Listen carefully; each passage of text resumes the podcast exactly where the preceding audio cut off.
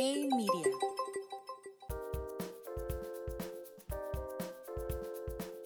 Hola, soy Jorge Benítez y esto es Finanzas sin filtro daily por Hey Media. Europa publica cifras económicas mixtas. Los precios al productor en la eurozona alcanzaron un nuevo máximo histórico al incrementar 36.8% comparado con el año pasado, explicado por mayores costos de energía y materias primas a medida que el colapso de las cadenas productivas siguen tomando factura, así como el efecto de la guerra en Ucrania. Si bien todos los países del bloque registraron avances de doble dígito, países como Dinamarca, Bélgica, Rumania e Irlanda fueron los que inyectaron una mayor presión a la región.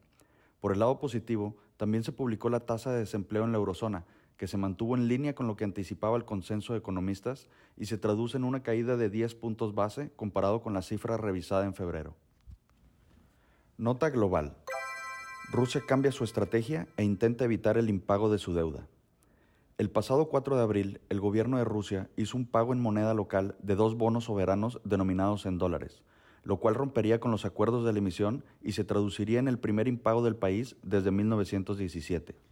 Sin embargo, de acuerdo con fuentes relacionadas al tema, el país recurrió a sus reservas en moneda extranjera para realizar el pago tardío de sus dos obligaciones con vencimiento en el 2022 y 2042, cuyos vencimientos de cupón vencen mañana. Se reportó que los fondos fueron canalizados a través de la subsidiaria londinense de Citibank y están a la espera de ser comprobados. Siguiendo con la temporada de reportes corporativos, Pfizer publicó su informe trimestral superando las expectativas de los analistas. Las ventas totales incrementaron más de 77% anualmente, quedando 7.5% por encima de lo estimado, gracias a mayores ingresos relacionados con la venta de vacunas y tratamiento oral contra el COVID. Por otro lado, la empresa reafirmó su guía de resultados para el 2022, donde anticipa una generación de ventas que oscilaría entre 98 mil y 102 mil millones de dólares.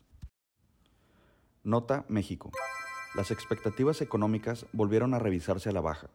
De acuerdo con los resultados de la encuesta de economistas de Banjico, la inflación para el cierre de año podría ubicarse en 6.75%, quedando significativamente por encima del 5.8% que anticipaba el consenso hace un mes. Como resultado de lo anterior, se espera que el Banco Central tome una postura más agresiva y lleve la tasa de referencia a 8.25% para final de año en un esfuerzo por contener el alza en precios. Por otro lado, el estimado del crecimiento del PIB también sufrió un ajuste al pasar de 1.8% a 1.72%, que sigue la tendencia de desaceleración que se ha visto a nivel global. Las remesas recuperaron su impulso y mostraron un crecimiento secuencial en marzo. Después de registrar dos caídas mensuales consecutivas, las remesas avanzaron 19.7% en marzo, ubicándose en 4.681 millones de dólares.